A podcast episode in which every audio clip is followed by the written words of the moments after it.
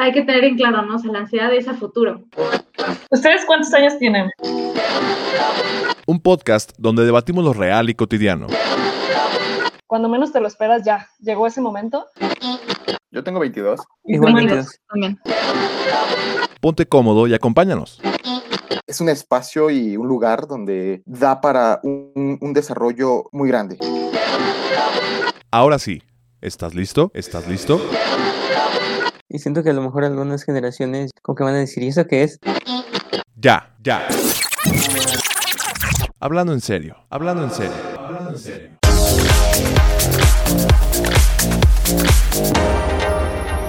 Hola, ¿qué tal? Bienvenidos a un episodio más de Ya Hablando en Serio, un podcast donde debatimos lo real y cotidiano. El día de hoy tenemos un invitado muy especial. Él es colega, es psicólogo educativo, eh, se llama Harry Franz, perdón, se me trabó la lengua. Y pues bueno, bienvenido Harry, la verdad es que es un gusto tenerte aquí en este espacio.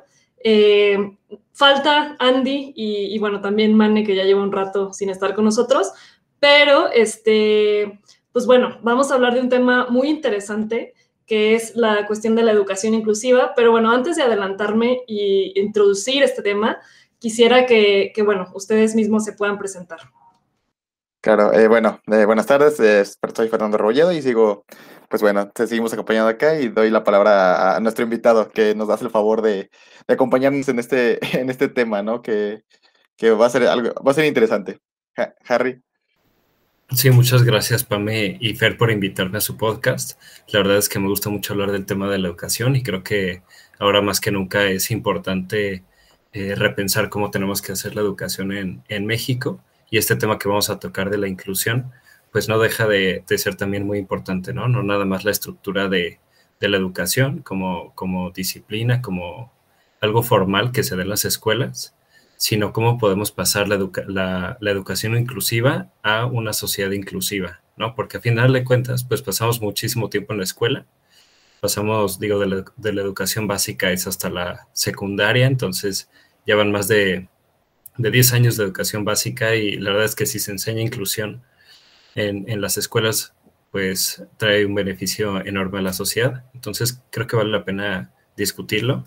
Me gustó mucho el tema y pues de nuevo gracias por invitarme. No, gracias a ti, Harry. Y bueno, como tú lo mencionas, eh, este tema, la verdad es que da para, para muchas cosas, ¿no? Este, parece que es un tema bastante amplio, que tiene impacto en general en la sociedad. No, no se queda simplemente en, en el interior de las aulas, ¿no? Este, y, y que bueno, precisamente por eso eh, nos resulta tan interesante tener, tenerte aquí con nosotros, porque pues la realidad es que conoces mucho más del tema, si bien nosotros somos psicólogos, tenemos un perfil eh, distinto al tuyo, ¿no? Tú, tú, estás como tal más metido en, en la cuestión de la educación, este, y, y bueno, además tu, tu, experiencia también ha tenido que ver con esto, ¿no? Este, y, y bueno, ¿por dónde podríamos empezar? Creo que empecemos por lo más básico, ¿no? ¿Cómo podríamos definir la educación y, y para qué sirve?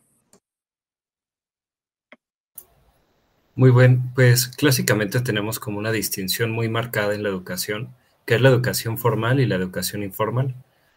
La educación informal será todo lo que aprendemos, digamos, en la sociedad, todo lo que nos enseña en nuestro entorno, y la educación formal será la parte de, la escuela. Y bueno, esta distinción es como muy obvia y está muy marcada todavía en nuestra sociedad, y cada vez se va diluyendo más, eso es algo importante que los que estudiamos la parte de la educación, los programas, intentamos diluirla. ¿Por qué? Porque intentamos, digamos, integrar lo que se enseña en la escuela con lo que se vive afuera de ella.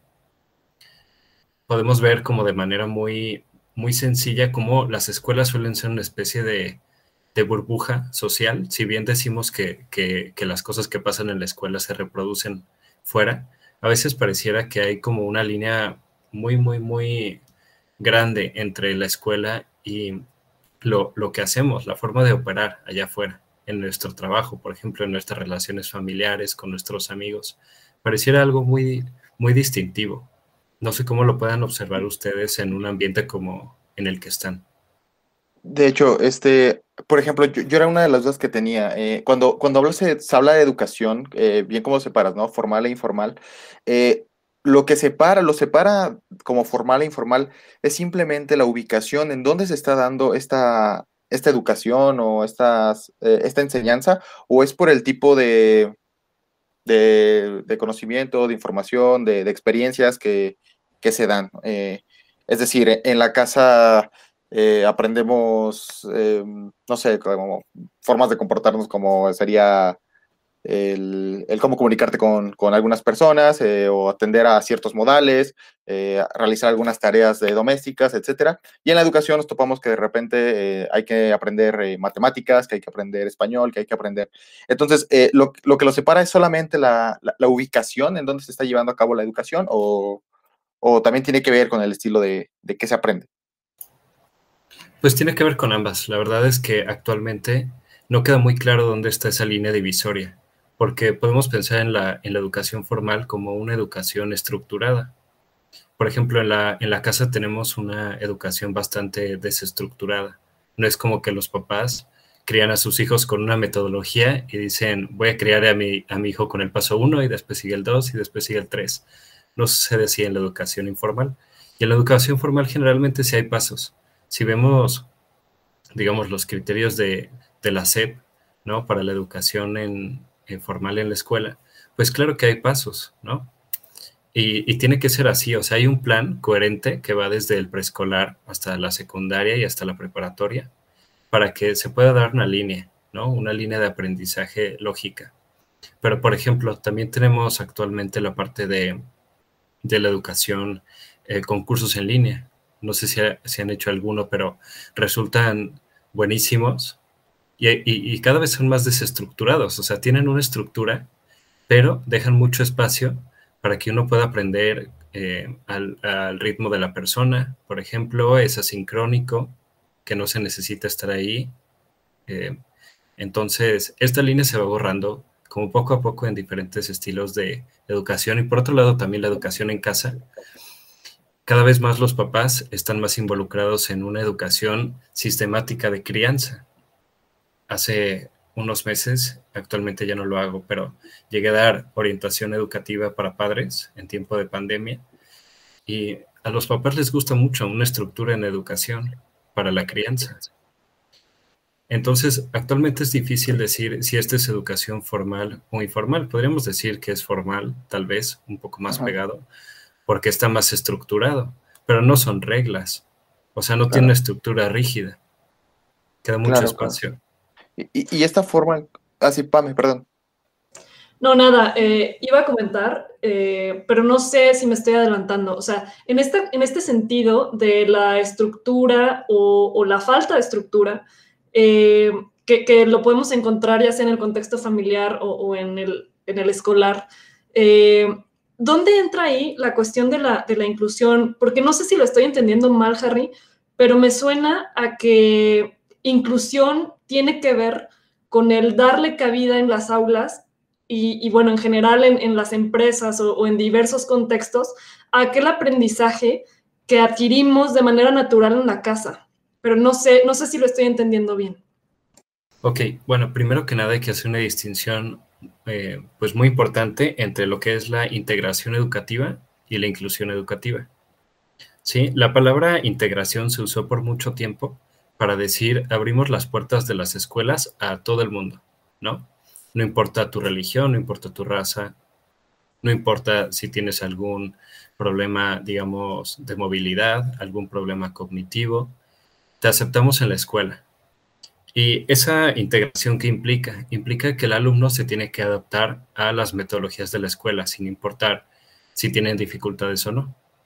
Sí, entonces esto se ha transformado a lo que hoy conocemos como inclusión educativa.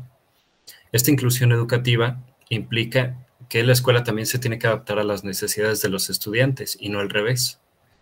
Eh, actualmente ya, llevamos un tiempo, me parece que desde eh, que inició Peña Nieto, que la educación en México está centrada en, el alumno y antes de esto la, educación en México estaba centrada en el maestro. ¿Esto qué quiere decir? Que em, la educación se centraba en capacitar al maestro, ¿no? En mejores técnicas de, educación, como técnicas pedagógicas.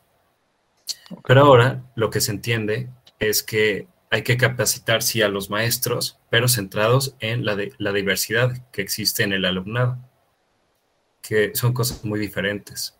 ¿no? Esta es una diferencia importante entre la parte de integración y la parte de, de, inclusión, y eso es, eso es lo que se intenta hacer.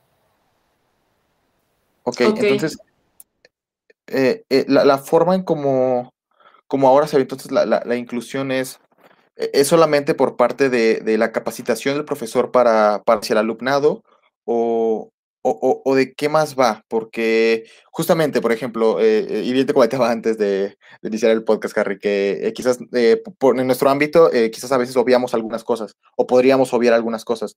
Entonces, cu cuando escucho el término de educación inclusiva, es, era justamente esto, o sea, que se abra la puerta o que se rompan las barreras para que eh, las personas que llegan o las poblaciones que llegan a ser más vulnerables o vulneradas, no sé cuál sea el término más correcto, este, eh, puedan entrar a la escuela, ¿no?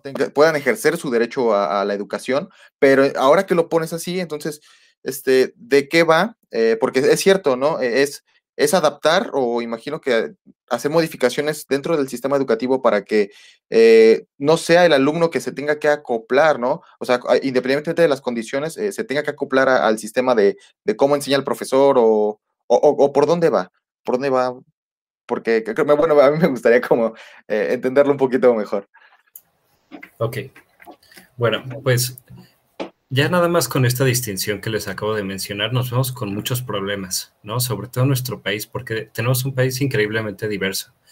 Es muy grande, somos millones y millones de personas con características muy diferentes de un estado a otro. Ustedes imagínense que existen las mismas reglas o los mismos parámetros de educación básica para el estado de Nuevo León y para el estado de Chiapas, ¿no? Existen mismo, los mismos aprendizajes clave para los dos grupos de personas. Y los dos intentan incluir, incluir a las personas, a los, a los alumnos, a que aprendan lo mismo, ¿no? Básicamente, básicamente lo mismo. De hecho, se plantean 11 habilidades básicas que tiene que aprender el alumnado en, en educación básica.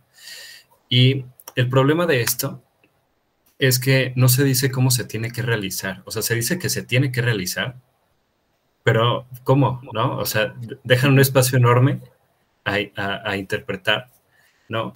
Porque la Secretaría de Educación publica eh, como, como los avances en el artículo 3 de educación y qué es lo que se tiene que hacer. O sea, legalmente, qué es lo que tenemos que hacer ahora como institución pública y, y también las privadas, pero no dicen cómo hacerlo. Okay. ¿no? Okay. ¿Y, ¿Y, ese cómo nace de la creatividad de, de quien coordina, de las autoridades, de, de dónde nace ese, ese cómo. Al fin y al cabo tiene que salir. Sí, sí, supuestamente también tienen ahí algo que ver las autoridades de cada estado, ¿no? Pero la verdad es que hay tan poco presupuesto para educación en nuestro país. No me sé el dato, ahorita no se los puedo decir, pero no es mucho. Realmente había más. Ha estado bajando el presupuesto en educación.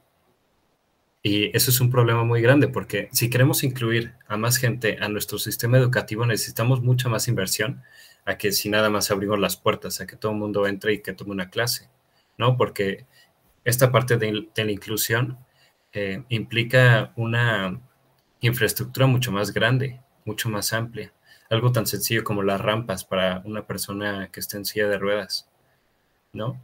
Se necesita mucha más infraestructura y más aún en educación básica que se necesitan muchos más materiales, no nada más son libros, no se necesitan espacios más amplios, entre más chicos los niños se necesita ponerles más atención, es más difícil eh, identificar problemas de aprendizaje cuando un, un, un, un, maestro tiene 40 alumnos chiquitos, ¿no? No les va a poner, poner atención. O sea, sabemos cómo, es, cómo se tiene que hacer una inclusión en educación, al menos en, en, educación básica. Estoy hablando de pura educación básica, ¿no? Pero no se resuelve la parte de cómo lo tenemos que hacer. Esa parte no está cubierta.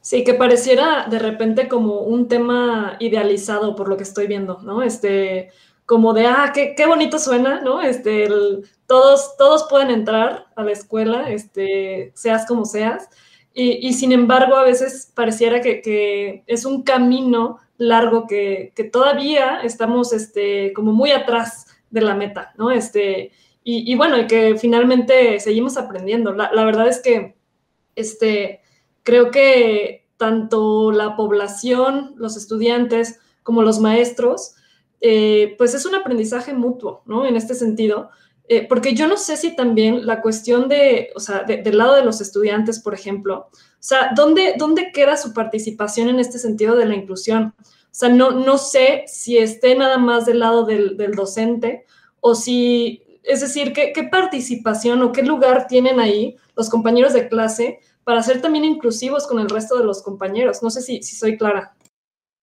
Sí, bueno, supuestamente, bueno, primero que nada, eh, para, que un país, así como en general, eh, quiera hacer educación en su, territorio, primero tiene que pensar en un ideal, un ideal de ciudadano, ¿no? Eso es algo importante. El gobierno se tiene que preguntar qué tipo de, ciudadano quiere formar. Esa es la pregunta que uno se hace. Y a partir de eso se hacen los programas, ¿no? Eso es lo primero. Y en este ideal de, eh, de ciudadano mexicano, ¿no? Está la parte, y, en casi todos los países de, de, Occidente actualmente, en que la escuela no nada más, no nada más van los niños a aprender, Realmente la escuela es una institución que va a absorber a otras instituciones, ¿no? Como por ejemplo las instituciones familiares, si consideramos a las familias como instituciones. ¿Esto qué quiere decir? Que está planeado para que los, los papás se involucren en las escuelas, en la educación de sus hijos. Entonces, sabemos que viene desde casa esta parte de la inclusión, pero es como el cuento de nunca acabar. ¿Por qué? porque a lo mejor la escuela está contradiciendo a la educación informal que hablábamos al principio, que les están eh, enseñando sus padres, ¿no? Digamos que ya la inclusión como algo más amplio, no nada más en la cuestión de las dificultades de, de, aprendizaje que a veces son difíciles de detectar, que a veces ni siquiera lo vemos como, como inclusión, o sea, digamos que vemos una persona normal, normal, ¿no? Entre comillas, pero una persona con capacidades normales, ¿no? Dentro de la media que puede estudiar. Pero a veces se dan algunos problemas de aprendizaje que son tenues y difíciles de detectar. La educación inclusiva también tendría que ver que se le apoya a este tipo de personas, como con la orientación educativa, que sí se hace, o con las tutorías, que en muchos lugares se hace.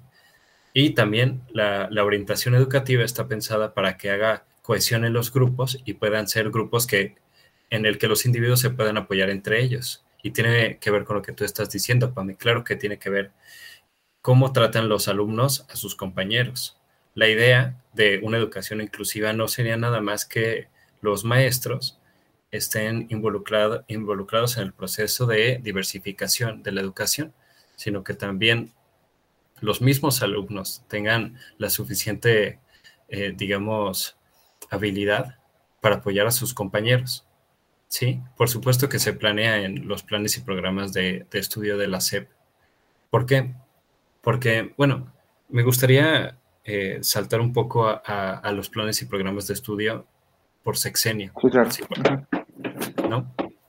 Que hablaba con, con Fer hace rato. Eh, le comentaba que un problema que tenemos grande en México es que la educación se cambia, o, sea, o los objetivos de la educación se, se cambian cada sexenio. Y eso es un problema muy grande por ejemplo, eh, el, la reforma educativa que hizo, que hizo Peña Nieto está pensada hacia un, digamos, es un programa neoliberal de la educación, ¿no? Que tanto se habla en, en el gobierno, esta palabra. ¿Pero eso qué quiere decir? ¿Eso qué quiere decir? Que vamos a educar a los alumnos para que cada quien se especialice en algo, ¿no? O sea, yo veo que alguien es bueno en algo y le digo, bueno, pues tú hazlo, eres bueno, hazlo. ¿No? Y si alguien es bueno en otra cosa, que lo haga. Y así hacen equipo para hacer algo más grande, cada quien haciendo como una especialización en algo.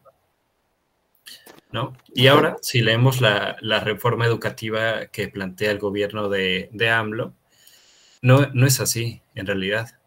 El énfasis está en el que cada alumno o cada persona haga un poco de todo y esto es muy diferente. O sea, que, que, cada alumno pueda aprender un poco de cada área, digamos, que pueda aprender toda, todas las habilidades, un poco de cada una, para que pueda dejar su granito de arena en cada una de estas actividades o habilidades que se, que, se pretenden aprender en la escuela. Y esto es algo radicalmente diferente. Justo estaba viendo un mapa de cómo quedaría eh, alguien que entró con, el plan de, de, Peña Nieto y digamos que un niño está en tercero de primaria, ¿no? Y estuvo sus primeros tres años en el plan de Peña Nieto, pero de repente empieza AMLO con su reforma educativa, ¿cómo le va a ser el resto de su primaria, ¿no? Con los tres siguientes años. Eso es un problema muy grande, porque todo el mundo queda desfasado, ¿no? O sea, la primera son seis años y los sexenios duran seis años. Entonces, para mucha gente queda desfasado el asunto. Es algo muy malo, porque no hay ninguna coherencia.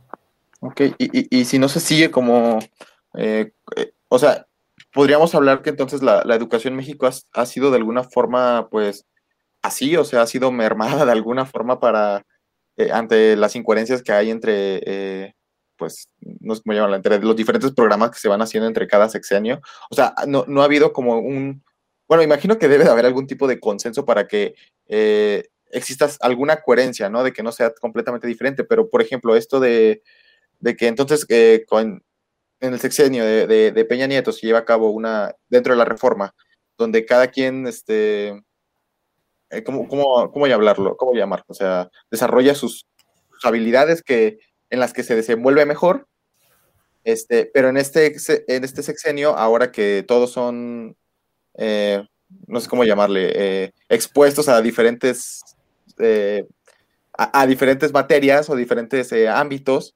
para, para que se, no sé cómo llamarlo, para que se embarren un poquito de cada, de cada cosa, pero no se especializan. Entonces, eh, eh, eh, estas transformaciones, estas modificaciones, al fin y al cabo, sí permean dentro de, cómo se educa el, alumno, o sea... Claro, sí, porque en realidad son metodologías muy diferentes y a lo mejor... A lo mejor alguien termina toda su primaria con, con el plan de Peña Nieto, ¿no? Pero entra a la prepa y ya tiene el plan de AMLO.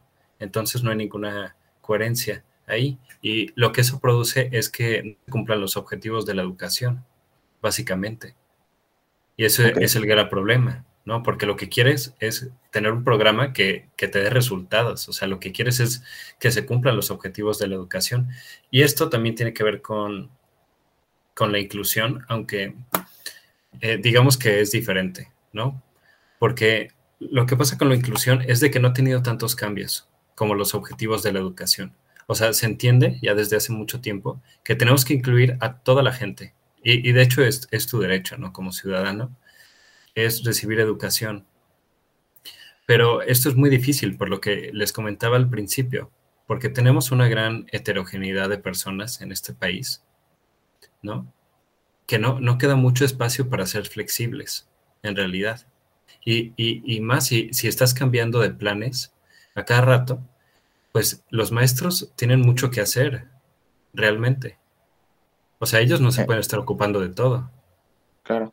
¿No? O sea, algo que haría mucho más inclusiva la educación, al menos a nivel básico, es el involucramiento de los padres. Eso sería algo muy bueno. ¿No? O sea, que ellos estuvieran mucho más involucrados en las escuelas y que ellos participen a forma de, voluntariado. Eso sería lo ideal. Porque la verdad es que la, la educación en México no tiene la capacidad de darle educación a tantas personas y menos de una manera inclusiva.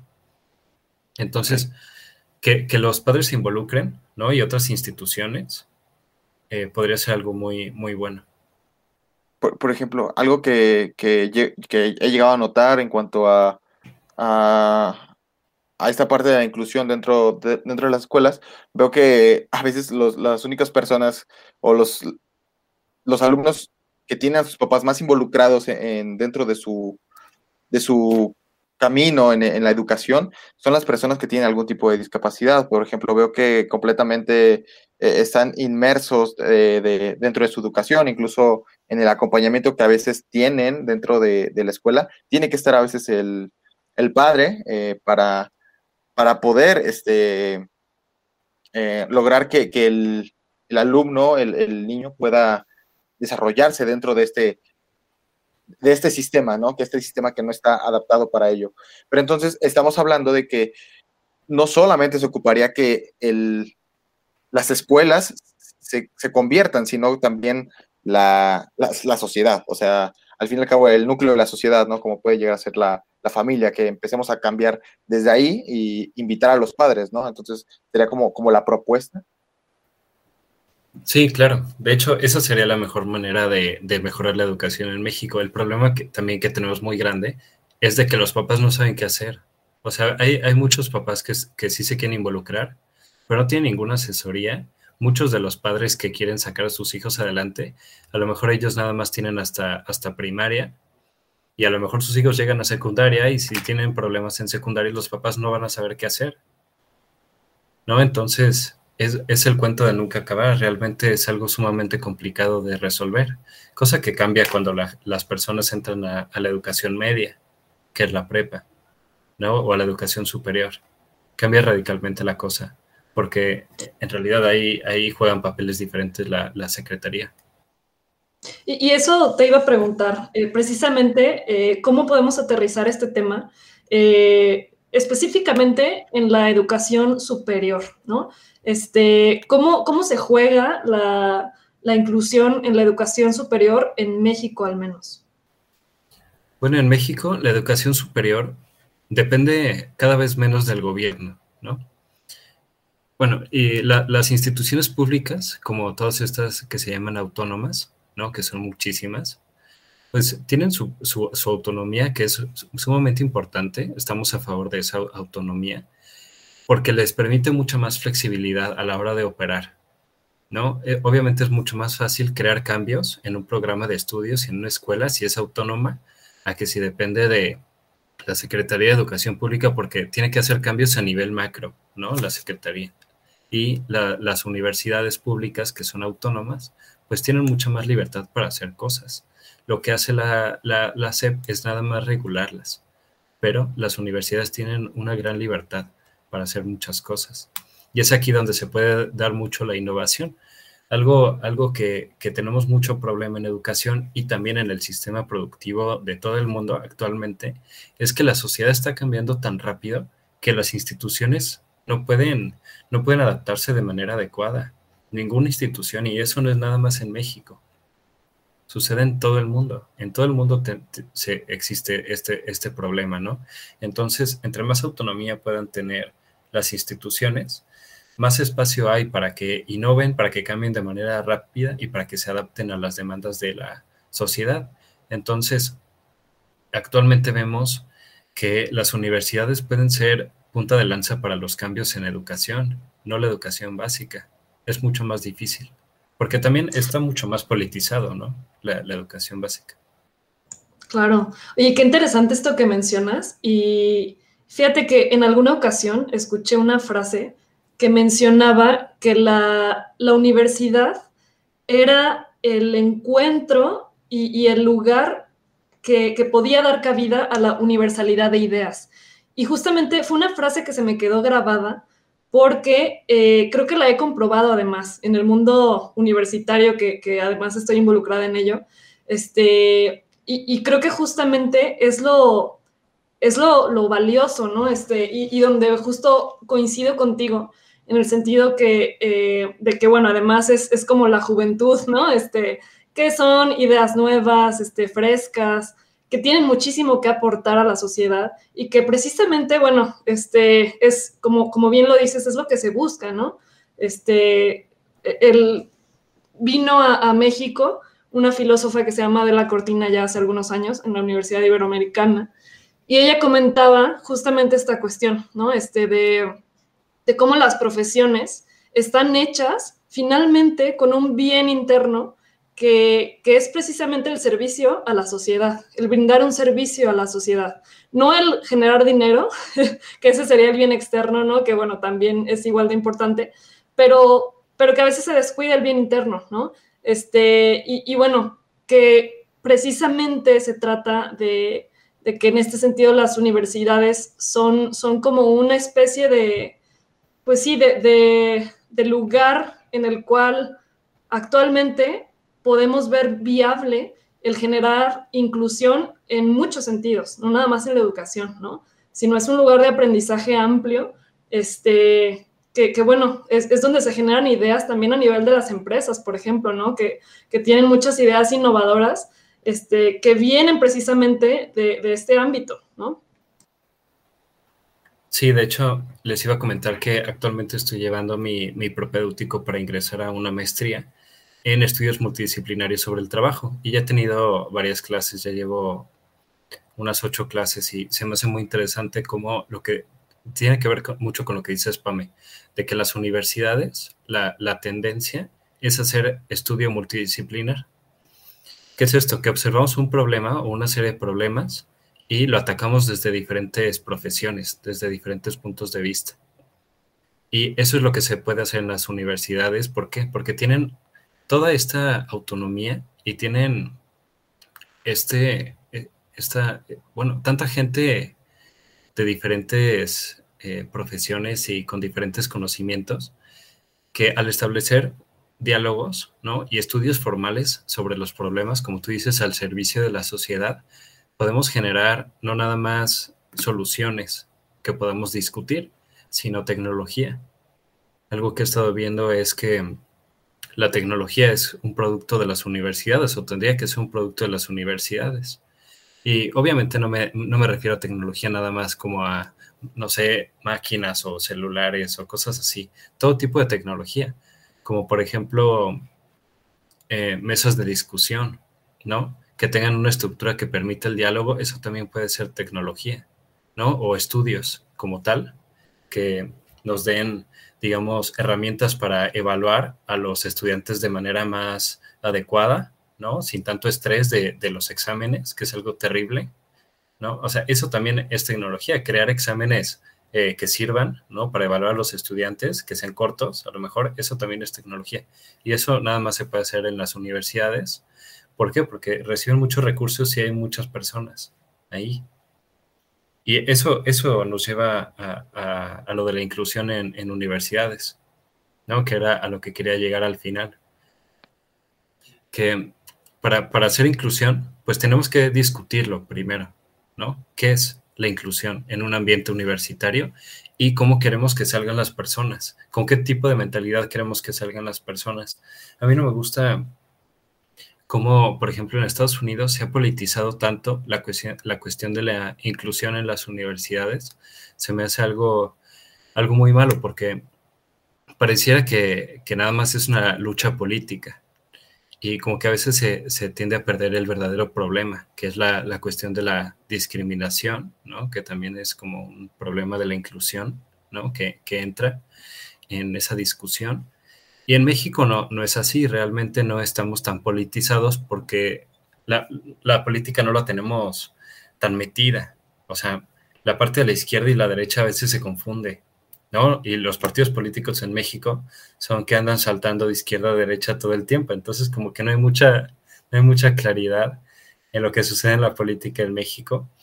Y eso puede ser bueno en el sentido de que no tenemos que politizar las universidades, ¿no?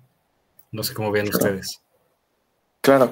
Eh, y, por ejemplo, eh, Harry, algo que también me, eh, me, estaba preguntando, que ah, si estamos hablando de, inclusión en, el sistema educativo, este, esta inclusión de alguna forma también tendría que verse de alguna forma fuera de, la educación, ¿no? Digo, no sé si tenga algún tipo de sentido de que se se tomen estrategias para que en toda la formación eh, se busque una, inclusión, pero fuera, este, pues bueno, esa inclusión eh, se llega a perder, ¿no? Incluso en, en, lugares de, trabajo, ¿no? Que podría, que podría llegar a ser.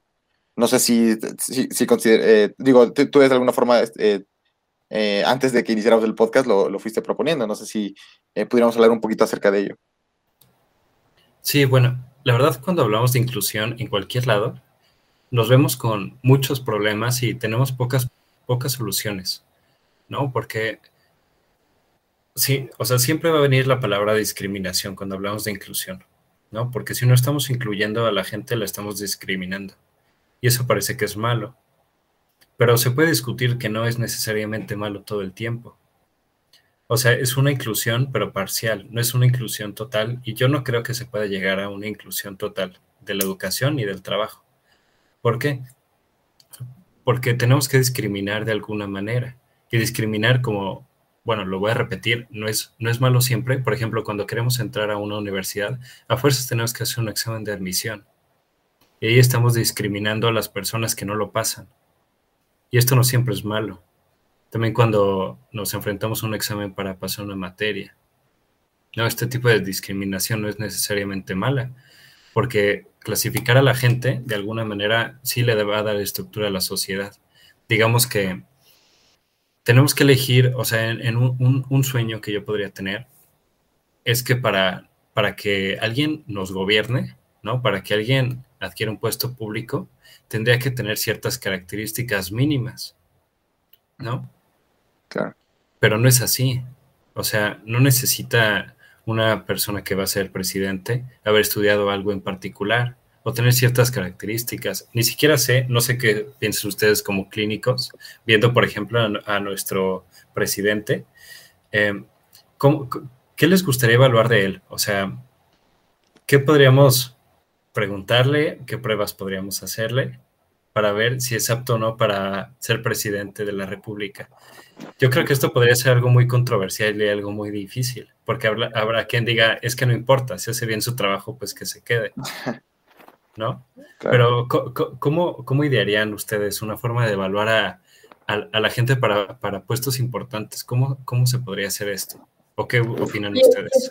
empezando por ahí, Harry, eh, tocas un punto clave, o sea, que ciertamente se empieza por el saber, o sea, creo que, digo, en, esta pregunta que tú haces de cómo evaluarías a alguien que, va a ocupar un puesto de presidente, pues para empezar yo tendría que tener ciertos conocimientos del tema, o sea, tendría que tal vez acercarme a un politólogo, ¿no?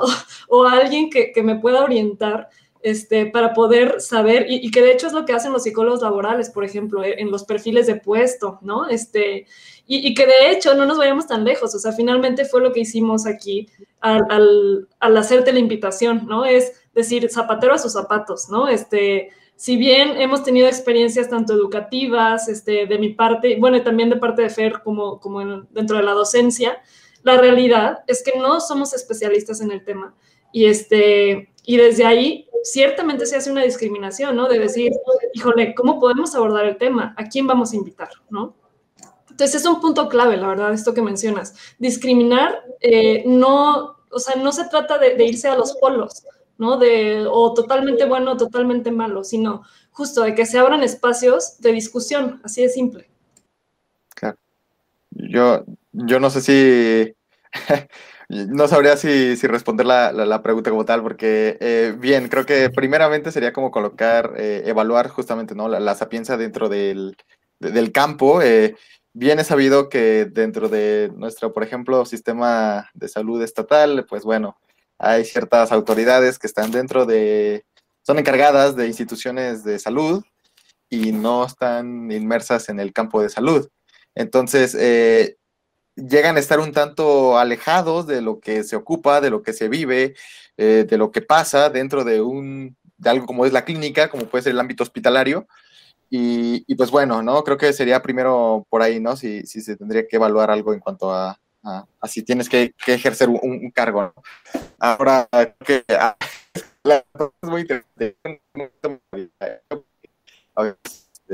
bueno, creo que a veces escuchar al presidente de repente decir algunas cosas, eh, sí, sí te hace preguntarte, eh, ¿cabría la posibilidad de que se haya una, hay una evaluación o, por mi ignorancia, eh, a lo mejor sí hay una evaluación, pero se hace de cierta forma o, o digo, también metiéndome en la parte de eh, la crítica que hay hacia las escalas psicométricas, este, y depende de cuáles haya, también nos podemos meter por ahí, pero, pero bueno, creo que en este momento yo no podría dar una respuesta bien y concreta. Bueno, ya sea la pregunta como para ponernos a pensar, ¿no? Claro. ¿Cómo, cómo, cómo abordamos estos problemas de la inclusión? desde los criterios para evaluar a la gente y cómo la vamos a discriminar, porque en realidad no es un problema de, o sea, no vamos a meter a todo mundo, ¿Están de acuerdo que a la universidad no podemos meter a todo el mundo?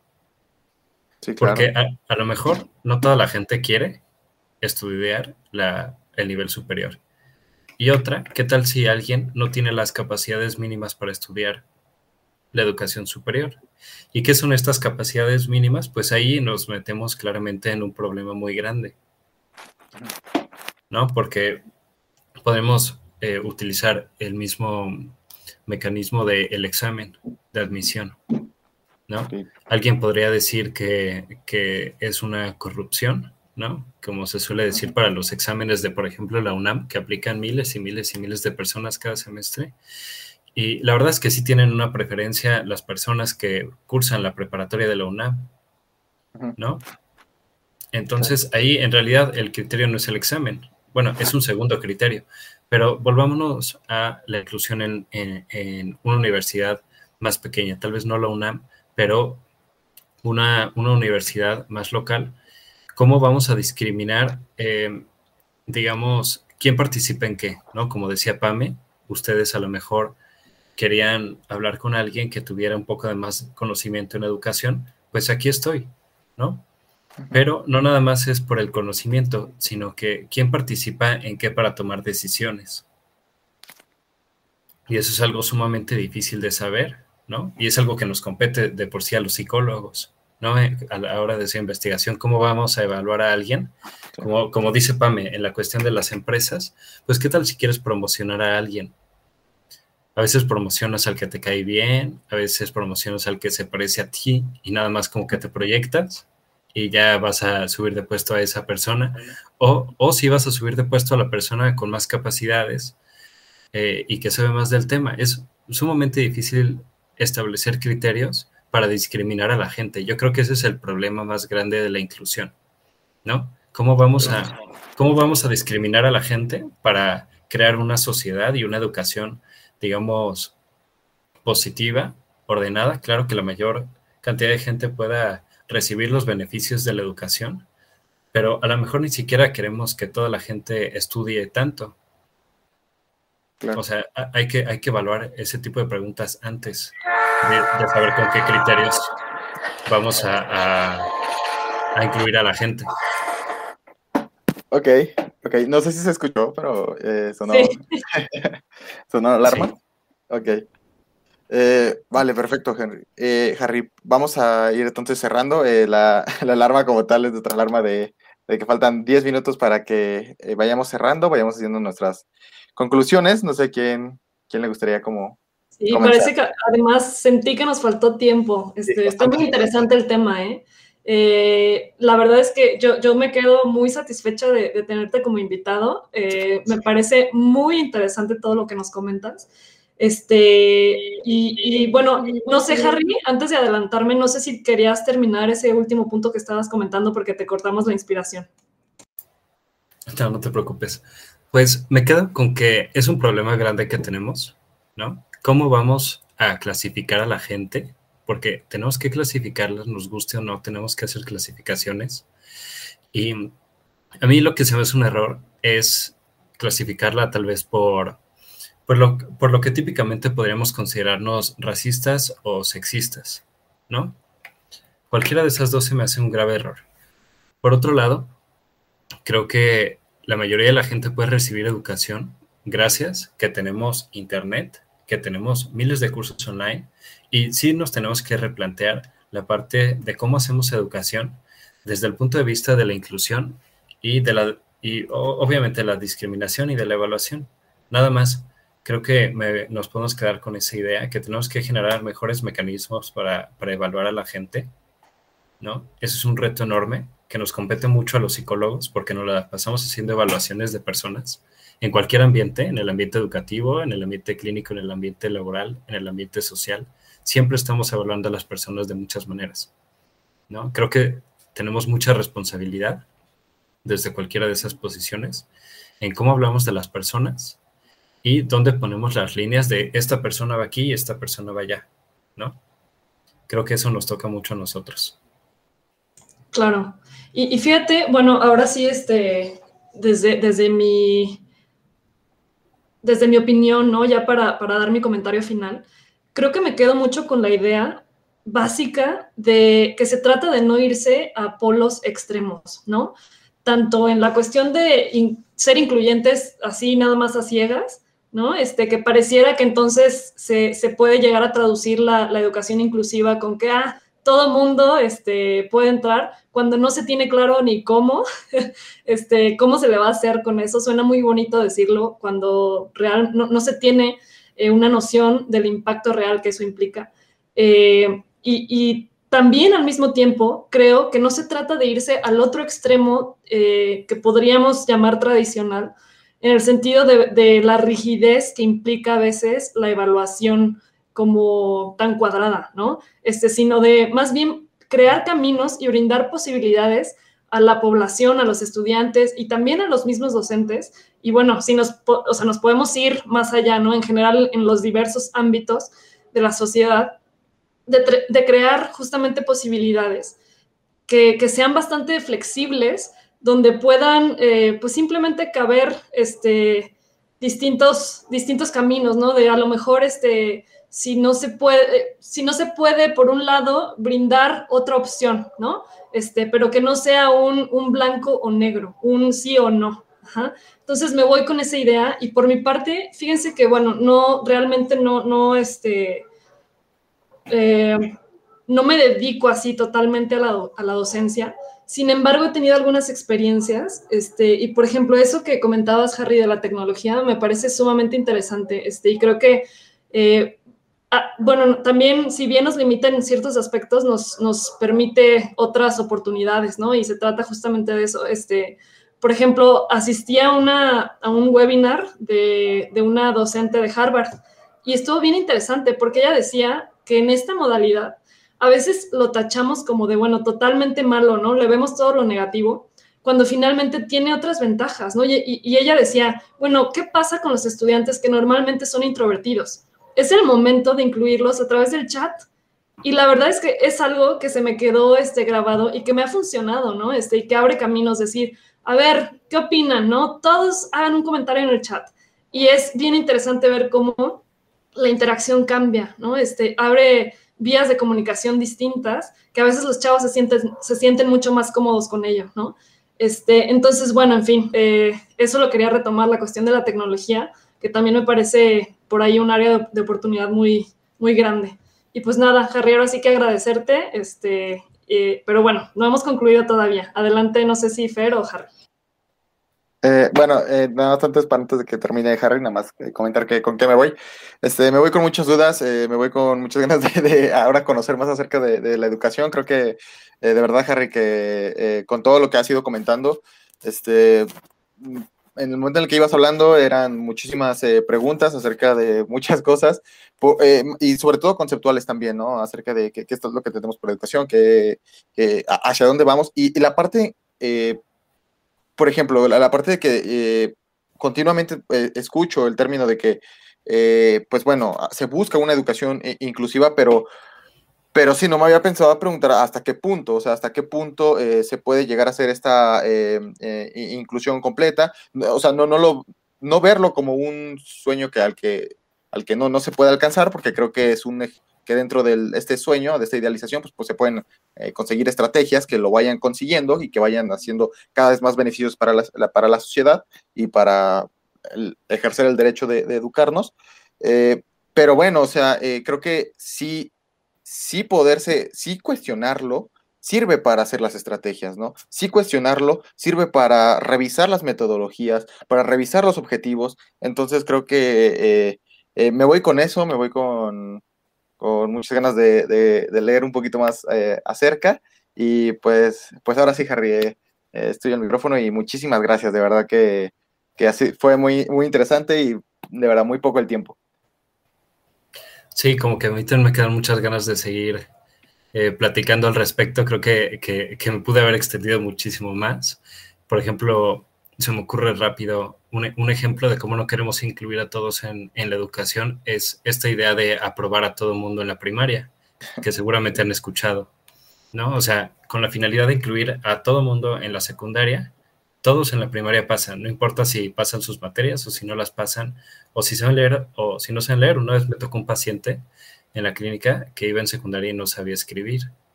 Y es por eso, porque eh, pasó, se, se la pasó en blanco toda la primaria. No queremos que personas que no sepan escribir vayan a la secundaria. Realmente no lo queremos.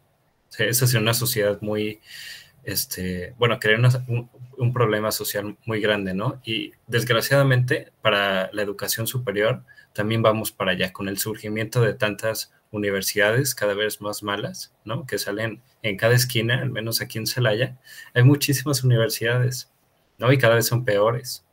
Entonces, no queremos que todo el mundo vaya a la universidad, queremos gente que se comprometa con su educación, ¿no? Entonces, creo que sí, nos faltaría muchísimo tiempo para seguir hablando de esto, pero les, les agradezco muchísimo la invitación y pues dejamos las puertas abiertas para seguir colaborando cualquier cosa. De acuerdo. Ah, estaría padrísimo. Muchísimas gracias, Harry.